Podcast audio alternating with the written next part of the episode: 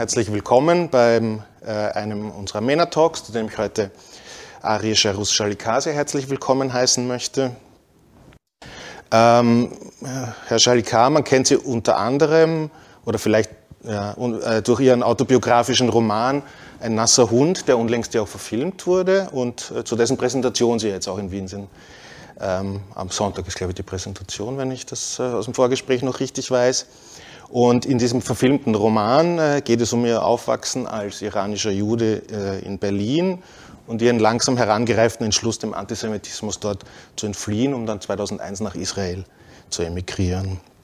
Vielleicht ganz kurz zum Hintergrund. Ihre Eltern sind in den 1970er Jahren vor dem Antisemitismus im Iran nach Deutschland geflohen ähm, und sie selbst äh, hatten sehr lang keinen wirklichen Bezug zu diesem jüdischen Familienhintergrund.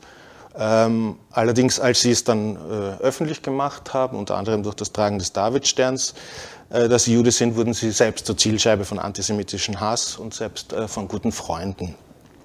Und vielleicht daran anschließend meine erste Frage gleich. Ähm, sind Ihre Eltern, um es etwas überspitzt zu sagen, äh, vom Regen in die Traufe geraten? Also wenn man so möchte, von einem antisemitischen Umfeld im Iran in ein anderes, sind das in Berlin? Ja, tatsächlich äh, war das der Fall. Ohne dass meine Eltern es äh, wollten, ohne dass sie es wussten, äh, hat mein Vater, der halt in einer Kleinstadt im Iran äh, aufgewachsen ist, und zwar in Borbul am Kaspischen Meer, im Nordteil des Irans, der hat dort äh, wirklich harten Antisemitismus erleben müssen mit seinen fünf Geschwistern. Das war irgendwie Existenzkampf pur, was er da durchmachen musste. Und das in den 50er, 60ern des letzten Jahrhunderts.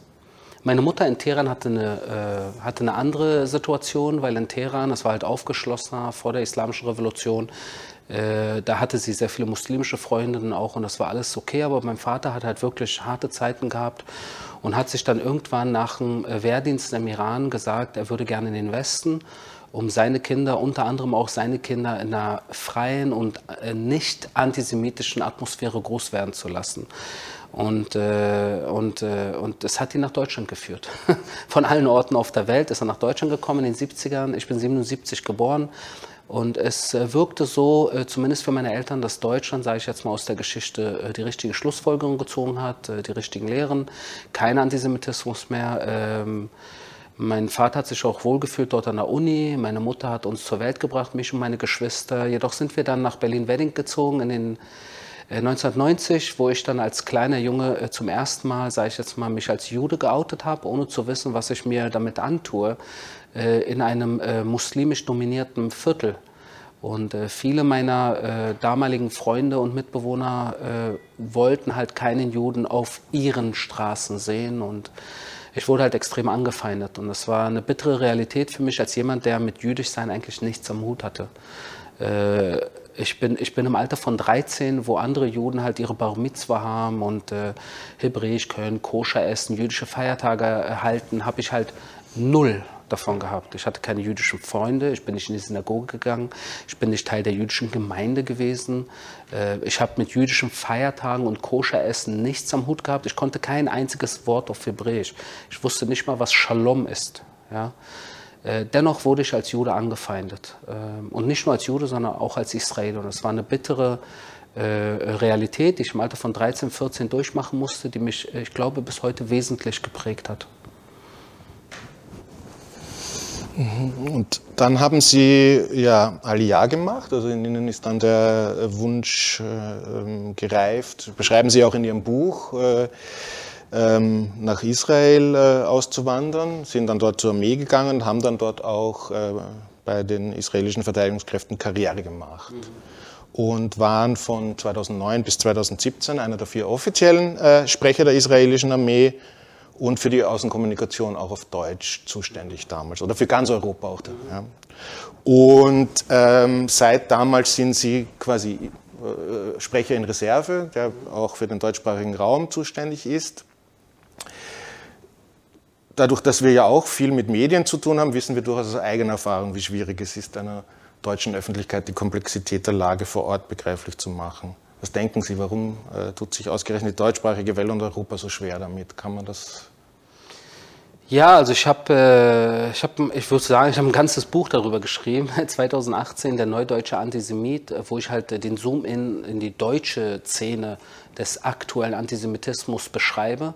Äh, ob von rechts, von links, von Muslimen, selbst von Juden, Christen, äh, Realitätsverweigerer und äh, Theoretiker von irgendwelchen Verschwörungstheorien ähm, und die Medien auch, äh, denen ich wirklich äh, Saures gebe, sage ich jetzt mal in diesem Buch. Aber dasselbe könnte man copy-pasten auch auf Frankreich, auf Belgien, auf Holland, auf äh, Schweden, auf Italien.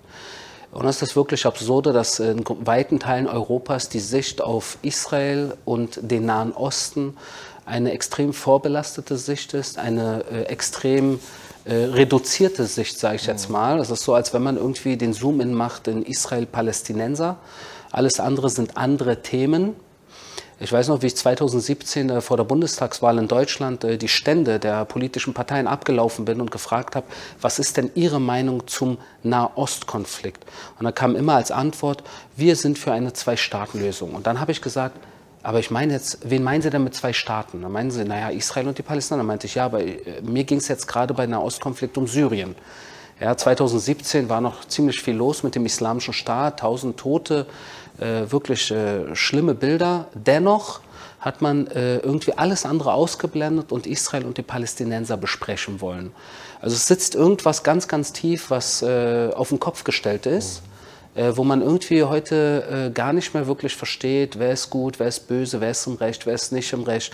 Es kommt mir oft vor wie Ernie und Bert. Wer ist Bert, wer ist Ernie, wer ist groß, wer ist klein? Äh, können die sich nicht endlich vertragen, damit wir auch irgendwann unsere Ruhe in Europa haben?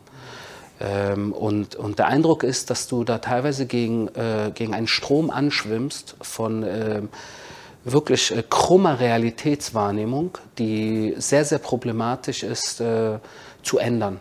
Äh, weil äh, nicht nur im Journalismus, sondern auch in der hohen Politik und überhaupt im Volk in ganz Europa hat man bestimmte Ansichten, die natürlich auch mit der Vergangenheit zu tun haben, sage ich jetzt mal, vorbelastetes, antisemitisches, judenfeindliches äh, ähm, so Vorstellungen, die natürlich dann auch einfließen, wie man den Nahen Osten wahrnehmen möchte.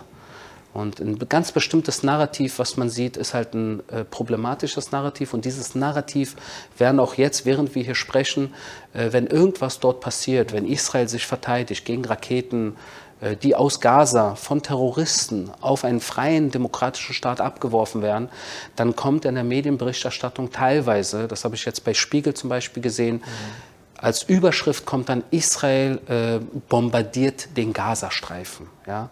Und dann in klein als Reaktion auf Raketenbeschuss. Und das ist eine ganz absichtliche äh, Aus, äh, Auslegung der, der Realität dort. Wer ist böse, äh, wer ist äh, im Recht, wer ist nicht im Recht, wer sind die Armen, wer beschießt hier eigentlich wen.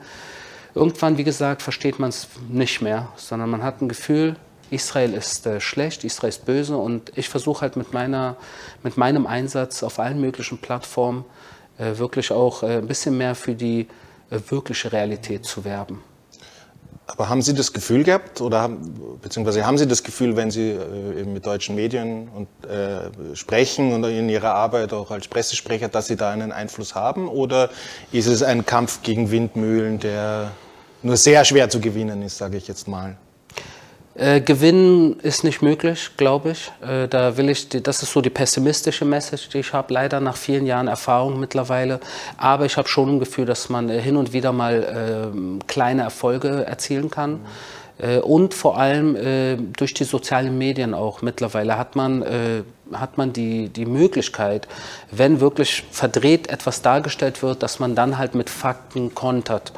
Und wenn man dann im Netz auch genug Leute hat, die das verstehen und teilen und retweeten und alles, was man so machen kann, und dann teilweise auch äh, andere Zeitungen, die vielleicht ein bisschen professioneller dabei sind, das übernehmen, dann ist das tatsächlich irgendwann auch nicht ein Kampf zwischen Medien und Sprecher der israelischen Armee, sondern Medien und Medien. Mhm. Und das ist dann natürlich, äh, das wäre dann natürlich auch ein Erfolg und das habe ich mehrere Male beobachtet äh, im deutschsprachigen Raum, dass dann auch wirklich Journalisten unterwegs sind und Medien unterwegs sind, die es äh, gut meinen. Nicht, weil sie irgendwie Israel irgendwie äh, Lobpreisen wollen, sondern weil sie einfach nur professionelle Arbeit machen wollen. Darum geht es ja. Ich, ich bin ja seit Jahren unterwegs und bitte nur um professionelle Arbeit. Ich komme nicht und sage, ihr müsst jetzt die israelische Flagge in die Luft halten, ne? wegen der Vergangenheit. Absolut nicht. Ich möchte nur, kommt, informiert euch, lernt, versteht, wer gegen wen und warum. Wer sind die radikalen Gruppierungen? Wenn ihr für Frieden seid, dann schaut, dass ihr das auch wirklich benennt, wer das Problem ist für Frieden. Und im Endeffekt dann über eure professionelle Berichterstattung auch ein, äh, ihr euren Teil leisten könnt, damit die, die Menschen sich auch näher kommen und Europa auch dann auch aus der richtigen Perspektive helfen kann. Mhm. Gut, den Klassiker haben Sie jetzt eh schon genannt. Das ist sozusagen diese, diese ähm, Verdrehung der, der, der, Überschriften. Das ist also im Titel heißt Israel bombardiert Gazastreifen und erst äh, in der Unterüberschrift oder gar erst im dritten äh, Absatz erfährt man dann, dass, äh, dass eigentlich die Reaktion auf einen äh, Angriff der Hamas äh, war oder ähnliches. Jetzt in den letzten Tagen fällt es halt auch wieder besonders auf, hatte ich so das Gefühl, durch die äh, Ausschreitungen auf dem Tempelberg. Also eine besondere Schlagzeile, die ich heute Morgen gelesen habe, war in der Deutschen Welle, wo es hieß, Israel hätte Gaza äh, angegriffen wegen äh, äh, Gewalt an heiligen Städten und ähnliches. Mhm. Ähm, um vielleicht ein bisschen auch von den äh, Medien wegzukommen, wenn man jetzt so diese Ausschreitungen der, der letzten Tage äh, nimmt äh, oder auch die Terrorangriffe, die ja kurz äh, davor schon begonnen haben, wie würden Sie denn diese Situation äh, einschätzen? Also sozusagen mhm. ähm, war das sozusagen orchestriert auf eine Art? Mhm. Was könnten die dahinterstehenden Intentionen gewesen sein? Und vor allem natürlich, was wird es auf die auf die sowohl Situation im engeren Umfeld, sprich Westjordanland, Gaza haben und natürlich auch im weiteren, also sozusagen unter dem Stichwort äh, Abraham-Abkommen, die Friedensabkommen äh, oder Normalisierungsabkommen mit den arabischen Staaten, wo man ja durchaus wahrscheinlich nicht sehr weit daneben liegt, wenn man sagt, dass auch die Ausschreitungen, die jetzt in Jerusalem stattfinden, durchaus auch ein ganz gezielter Versuch sind, das zu torpedieren oder doch zumindest dem Stein in den Weg zu legen. Also zum einen ist, äh, steht fest, dass zu jedem Ramadan jedes Jahr irgendwie Ausschreitungen vorprogrammiert sind. Das hatten wir letztes Jahr, das hatten wir vor zwei Jahren gehabt, das haben wir irgendwie jedes Jahr, wo dann die radikaleren äh, Kräfte in der palästinensischen Szene und auch in der muslimischen Welt äh, dann natürlich äh, die Hetze äh, ein Stück, ein Level hochfahren äh, und dann auch immer wieder mit demselben Schwachsinn von wegen äh, Al-Aqsa ist in Gefahr. Ja, was genau für eine Gefahr äh, äh, weiß niemand, ne? weil äh, Religion, jeder kann dort seine Religion frei ausüben in, in, Jerusalem, ob Moslem, Christ oder Jude spielt keine Rolle. Und das ist dank, sage ich jetzt mal, der israelischen Souveränität über Jerusalem der Fall. Wenn Israel dort nicht Chef wäre, würde das ganz anders aussehen. Ich bin mir nicht äh, sicher, ob äh, jeder Christ oder jeder Jude und vielleicht auch nicht jeder Moslem dort äh, frei beten dürfte. Ähm, und zu jedem Ramadan wird gehetzt und zu jedem Ramadan sind das insbesondere in der palästinensischen Szene die Hamas, aber auch der islamische Dschihad zunehmend. Das sind palästinensische Terrororganisationen, die halt wirklich die Menschen auch leider im Ostteil Jerusalems und auch in Judäa und Samaria, Westbank, äh, aufhetzen, gezielt mittlerweile seit ein, zwei Jahren auch die arabischen Israelis im Kernland Israels, wo leider auch letzten äh, Sommerausschreitungen waren in einigen äh, Mixed Cities, sage ich jetzt mal, wo Juden und Araber eigentlich Seite an Seite relativ in äh, Kooperation und Frieden leben. Auch da gab es radikalere Kräfte, die auf die Straße, auf die Barrikaden gegangen sind und äh, sich daneben benommen haben, um es äh, milde auszudrücken. Ich glaube jedoch, äh, und ich bin mir dem relativ bewusst, es geht in diesen Ausschreitungen, äh, ob Tempelberg oder überhaupt, äh, in erster Linie gar nicht um, um die Juden oder Israel, sondern es ist ein intern palästinensischer Machtkampf.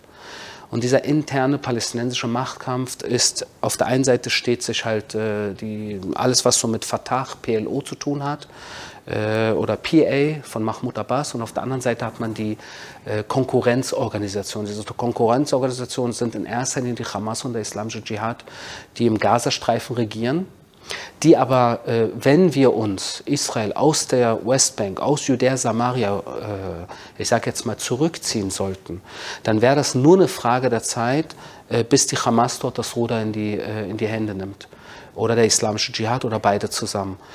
Und deshalb ist jedes Mal, wenn irgendwie Ausschreitungen sind, ist das für diese Terrororganisation auch gezielt äh, eine Machtdemonstration nicht vis-à-vis -vis Israel, sondern vis-à-vis -vis der palästinensischen Führung in Ramallah. Weil man will dort das Ruder übernehmen und äh, solange Israel da ist, sage ich jetzt mal, besonders in Judäa und Samaria und in Jerusalem, hat die Hamas und der islamische Dschihad keine Chance. Von dem Moment an, falls sich Israel von irgendeinem Zentimeter zurückziehen sollte, wären dort höchstwahrscheinlich Terrororganisationen äh, ähm, die Fläche übernehmen, genauso wie es der Fall war im Süden Libanons mhm. oder im Nordteil der Sinai-Halbinsel oder im Gazastreifen 2005. Aber ist es zugleich nicht auch ein in einer gewissen Form auch ein Radikalisierungsprozess in der Westbank. Also wenn man sich anschaut, wie den, ich glaube, unlängst der Gouverneur von Jenin oder jetzt auch Abbas Zaki, also äh, Funktionäre der Fatah, die ja auch in diese in diese, wie soll man sagen, Propaganda, in diese Lügen einstimmen, dass Israel äh, irgendwie den Status auf dem Tempelberg ändern will, dass er gar die die äh, Al-Aqsa-Moschee zerstören will äh, oder sonstiges, was ja gleichzeitig auch keine neuen äh, Vorwürfe sind, sondern eigentlich hatte das ja, gab es das ja schon in den 20er Jahren und hat äh, sozusagen aus dem politischen Umfeld damals das äh, Mufti von Jerusalem, wo genau solche Vorwürfe, genau solche Lügen kamen, ja. die ja auch damals schon äh, in einer gewissen Regelmäßigkeit auch immer wieder zu Pogromen geführt haben. Lügen, Propaganda, Hetze ist in der, in der palästinensischen Szene, sage ich jetzt mal, weit verbreitet. Und nicht nur in der palästinensischen, sondern ein Blick nach äh, Türkei, ein Blick nach Libanon, Syrien, Sudan, Ägypten. Ein Großteil der, der arabisch- und muslimischen Welt leider ist, äh, ist vollgepumpt mit äh, antisemitischen und anti-israelischen Vorurteilen, äh, die über Generationen weitergeleitet wurden, wo man überhaupt gar nicht mehr, um, um das irgendwie mal äh, zu ändern, äh, muss man eine ganze Weltsicht auf den Kopf stellen. Und das ist ein langwieriger Prozess. Ähm, und in der palästinensischen Szene insbesondere ist es einfach antisemitische und anti-israelische, sage ich jetzt mal, Sentimente immer wieder irgendwie äh, hervorzugraben, weil es nun mal äh, aus Sicht von radikalen Kräften eine Art Nullsummenspiel ist. Ne? Entweder wir oder sie. Wer ist jetzt, äh, wem gehört das Land? Es sind entweder wir oder sie. Radikale Kräfte wollen nicht Seite an Seite. Radikale Kräfte wollen nicht Israel hier und Palästina hier. Äh, radikale Kräfte wollen die Juden ins Meer und Tel Aviv ist unsers, sage ich jetzt mal. Und das ist natürlich eine Sache, äh, der äh, wir uns in Israel sehr wohl bewusst sind. Ne? Also da äh, hat man die Naivität schon vom ersten Tag an abgelegt, wo man in Europa noch oft irgendwie das Gefühl hat, na ja, jetzt habt euch doch nicht so und Dialog und Diplomatie und setzt euch an einen Tisch und dann werdet ihr schon eine Lösung von mit bestimmten Kräften und auch Terror, ideologischen Terrororganisationen gibt es eigentlich nichts absolut gar nichts zu verhandeln, sondern da spielt eigentlich nur eine Rolle, wer hat äh, den Hammer in der Hand, äh, wer kann sich verteidigen.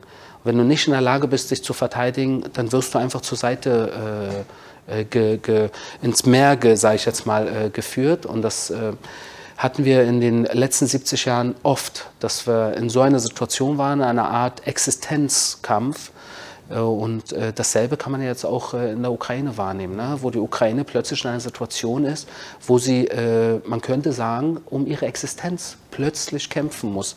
Und das ist für viele Europäer eigentlich undenkbar. Weil nach dem Zweiten Weltkrieg ist der komplette Frieden ausgebrochen. Ja? Die, die Grenzen wurden abgebaut, Schenkenabkommen. Man kann aus Deutschland nach Österreich, nach Italien, irgendeine Passkontrolle, gar nichts. Und man hat jetzt eine Währung, alles wirkt sehr friedlich. Aber es ist in anderen Regionen nun mal anders. Und im Nahen Osten ist es anders. Äh, ich bin, ich bin froh und sehr glücklich, dass es äh, arabische Länder gibt, muslimische Länder gibt, die mittlerweile äh, wirklich ähm, verstanden haben, dass Israel nicht ihr Feind ist, die Juden nicht ihre Feinde sind, sondern ihre Verbündeten und Freunde gegen radikale muslimische Kräfte, die nicht Feinde nur der Juden sind, sondern Feinde moderater Muslime auch. Ja, weil im Endeffekt geht es im Nahen Osten und im Erweiterten in der muslimischen Welt weder um die Juden noch um Israel noch um Europa. Es geht um ein intern oder mehrere intern muslimische Machtkämpfe.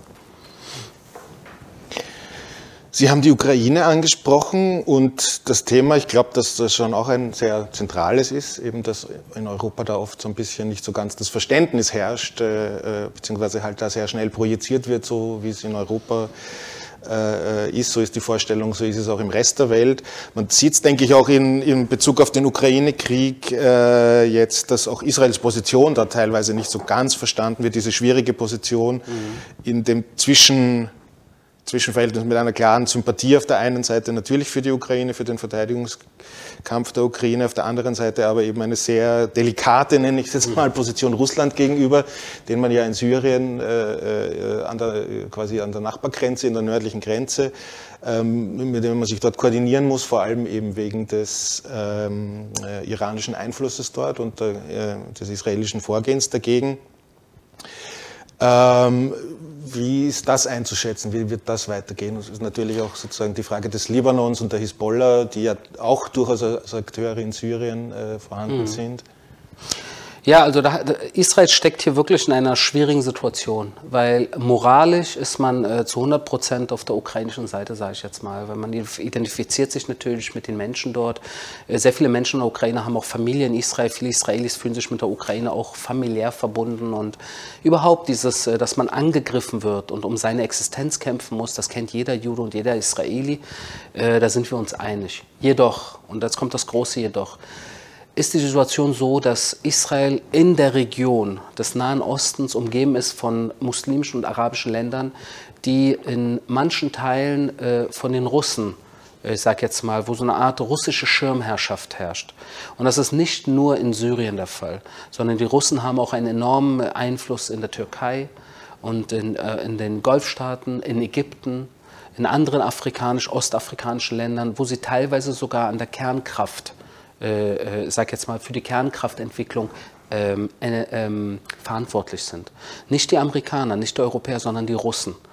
Und wenn du die Russen überall um dich herum hast, als Art Schirmherren über bestimmte äh, Nachbarn von Israel, dann musst du aufpassen, dass du dich nicht mit der Schirmherrschaft, sage ich jetzt mal, offen anlegst.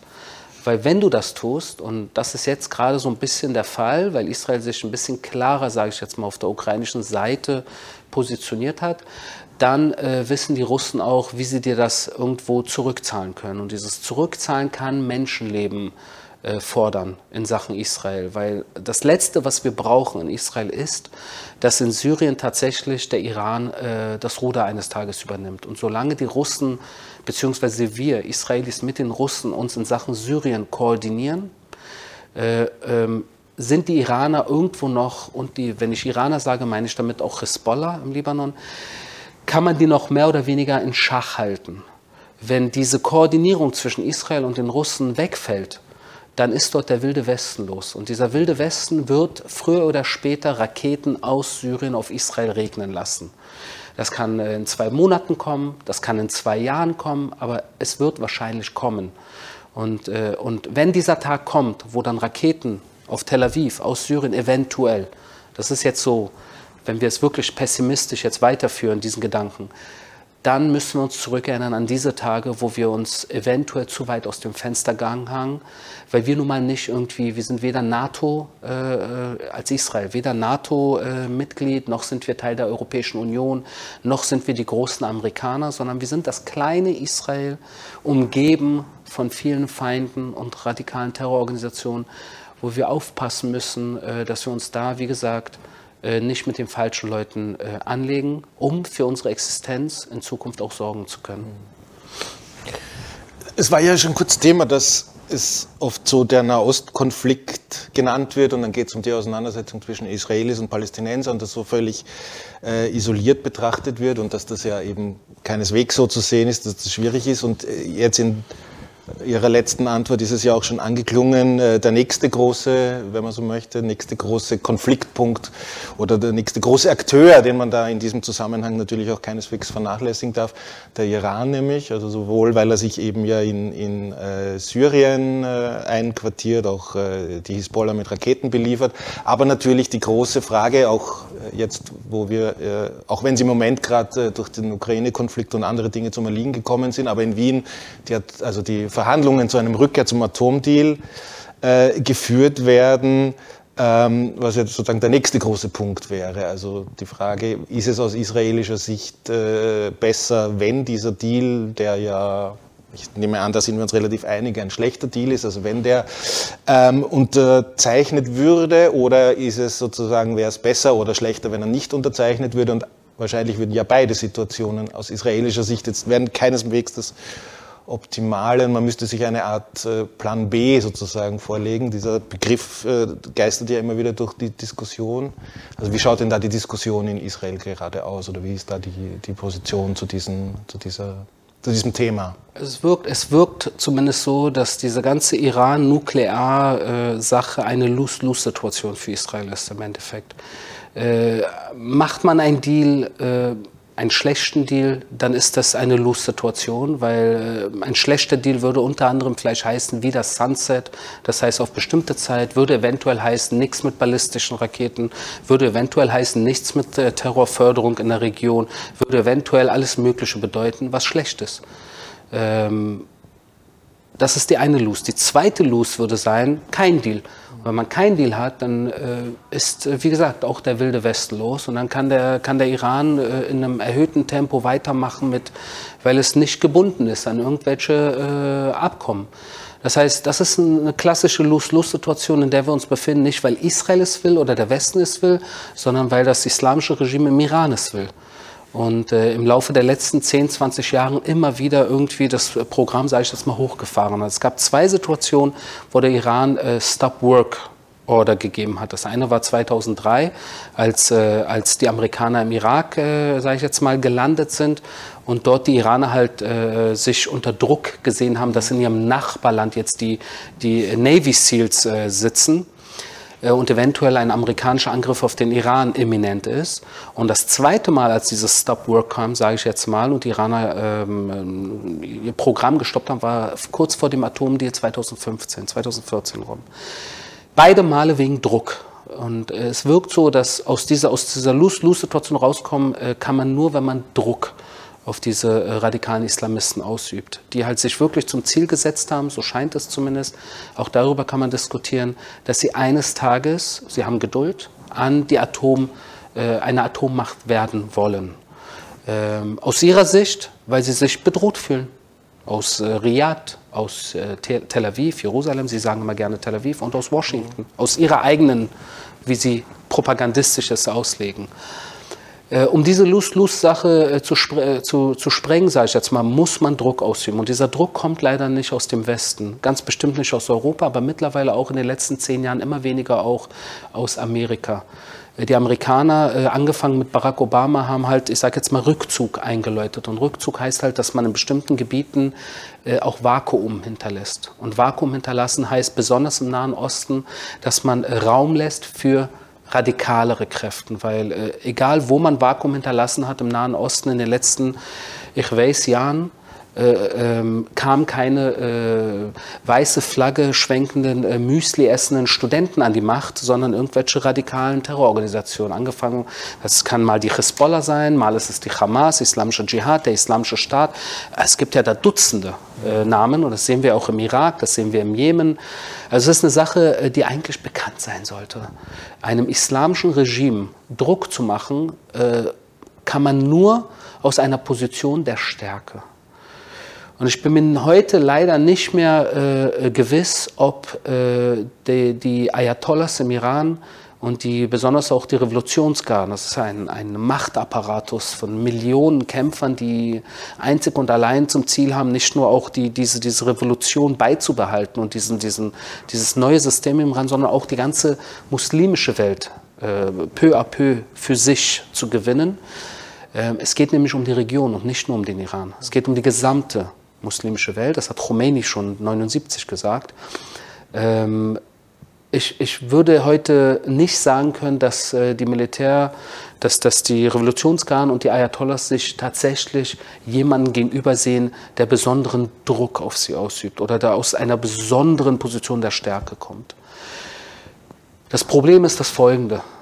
Wenn wir kurz, äh, und das ist natürlich auch wieder mit Israel und den Palästinensern, aus dem Westen hat man oft diese falsche Ansicht, dass es geht um Israel und die Palästinenser und es geht um Israel und Iran. Nein. Man muss den Zoom-out schaffen und der Zoom-out und die gesamte Region sich anschauen. Weil wenn der Iran in Richtung Nuklearprogramm äh, voranschreitet und eines Tages äh, Atommacht wird, dann wird das äh, sehr, sehr äh, negative Folgen haben auf die Region und auf die Welt. Weil dann geht es nicht mehr um Israel und den Iran, sondern es geht um Saudi-Arabien und den Iran, es geht um die Türkei und Iran, es geht um Ägypten und den Iran, es geht um die Vereinigten Arabischen Emirate und Iran. Und all diese Länder, besonders die, die Geld haben, das haben einige von denen, die werden, und die sind jetzt schon auf dem Weg mit russischer Hilfe, werden auch versuchen, Atommacht zu werden. Und wir wissen, wohin das führen kann. Vielleicht als äh, letzte Frage von meiner Seite, auch wenn ich weiß, dass es natürlich äh, mhm. Kaffeesudleserei bis zu einem gewissen Grad ist. Aber Israel sagt ja immer sehr zu Recht, dass es nicht zulassen wird, dass der Iran eine äh, Atomwaffe, eine Atombombe bekommen wird. Was wären denn so die Möglichkeiten oder was könnte Israel denn äh, tun, um das zu verhindern? Was könnte Israel tun? Also äh, zum einen tut Israel jetzt schon. Äh, das meiste oder alles äh, wird weder besprochen noch, äh, äh, noch weiß man darüber. Ja? Äh, das sind so die Dinge, die hinter den Kulissen laufen und das ist gut so. Zum Zweiten hat Israel, und das ist, ist, ist eine ganz, ganz wichtige Sache, hat Israel aus der Geschichte gelernt, nie wieder Opfer zu sein. Die Juden haben aus dem Holocaust und überhaupt aus der jüdischen Geschichte gelernt, nie wieder Opfer. Nie wieder Opfer heißt im Endeffekt nie wieder in eine Situation geraten, wo du eins, angewiesen bist auf Hilfe von anderen und zweitens, dass du nicht imstande bist, dich selbst zu verteidigen. Und deshalb ist alles, was der, der Otto-Normalverbraucher Israeli in all diesen Organisationen, ob jetzt äh, israelische Armee oder die Dienste oder irgendwelche Sicherheits, äh, ob das Raphael oder Elbit, man ist tatsächlich äh, darauf bedacht, dass man imstande ist, immer mehrere Schritte voraus zu sein, um im Notfall um, wenn es wirklich nicht mehr anders gehen sollte, imstande zu sein, äh, zuzuschlagen. Zuzuschlagen im Iran ist eine ganz andere Nummer als zuzuschlagen in Gaza. äh, deshalb äh, will ich hier, ähm, ich sage jetzt mal, da, da, muss Israel auch irgendwo bescheiden sein, weil das ist, äh, der Iran ist eine regionale Macht. Ist, äh, der Iran sieht sich auch nicht nur regional als Macht, sondern ähm, geopolitisch als eine der äh, stärksten. Ähm, und das natürlich nicht wegen heute, gestern, sondern weil die Iraner, so wie jedes Volk und jede Nation, in die Geschichte zurückguckt. Und die Iraner haben mal die Welt mit angeführt. Die Iraner haben mal Imperien gehabt.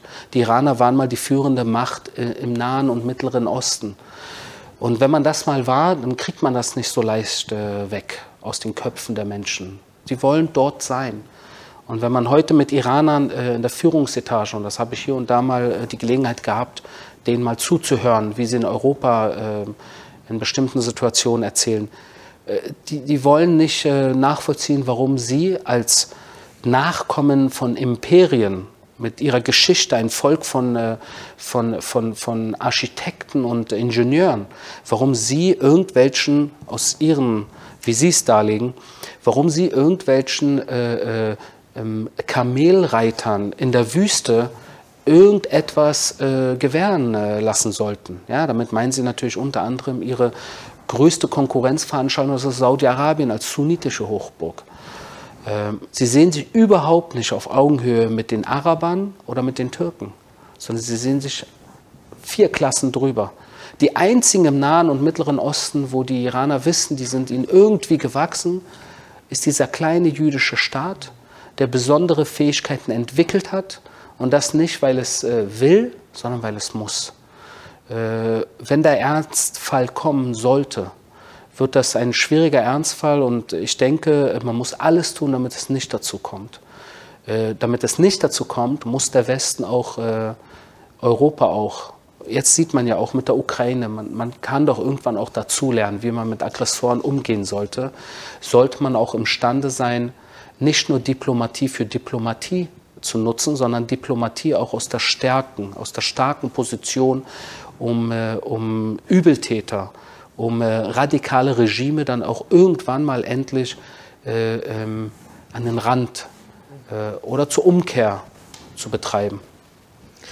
Oft genug hat man halt leider das Gefühl, dass was Europa und speziell Deutschland aus der Geschichte gelernt haben will, ist sozusagen Dialog um jeden Preis. Also sozusagen weniger Diktatoren zu bekämpfen, als vielmehr äh, mit ihnen den sogenannten konstruktiven, äh, äh, konstruktive Kritik zu üben, konstruktiven mhm. Dialog zu führen ähm, und äh, sie quasi in der Hoffnung, und damit wären wir wahrscheinlich auch wieder bei einem Punkt, den wir schon relativ am Anfang hatten, sozusagen in der Hoffnung, oder in dem nicht, äh, nicht Erkennen der Verhältnisse vor Ort, sozusagen in dem Glauben, man wüsste mit den äh, Ayatollahs zum Beispiel im Iran oder mit Putin ist es ja auch ähnlich, nur ein bisschen vernünftig reden und schon äh, könnte man sie quasi davon überzeugen, dass äh, Frieden besser ist als Krieg und, und, und äh, sich da anzuschließen. Und gerade beim Iran hat man ja dieses, äh, dieses ähm, Gefühl, dass das sehr stark der Fall ist.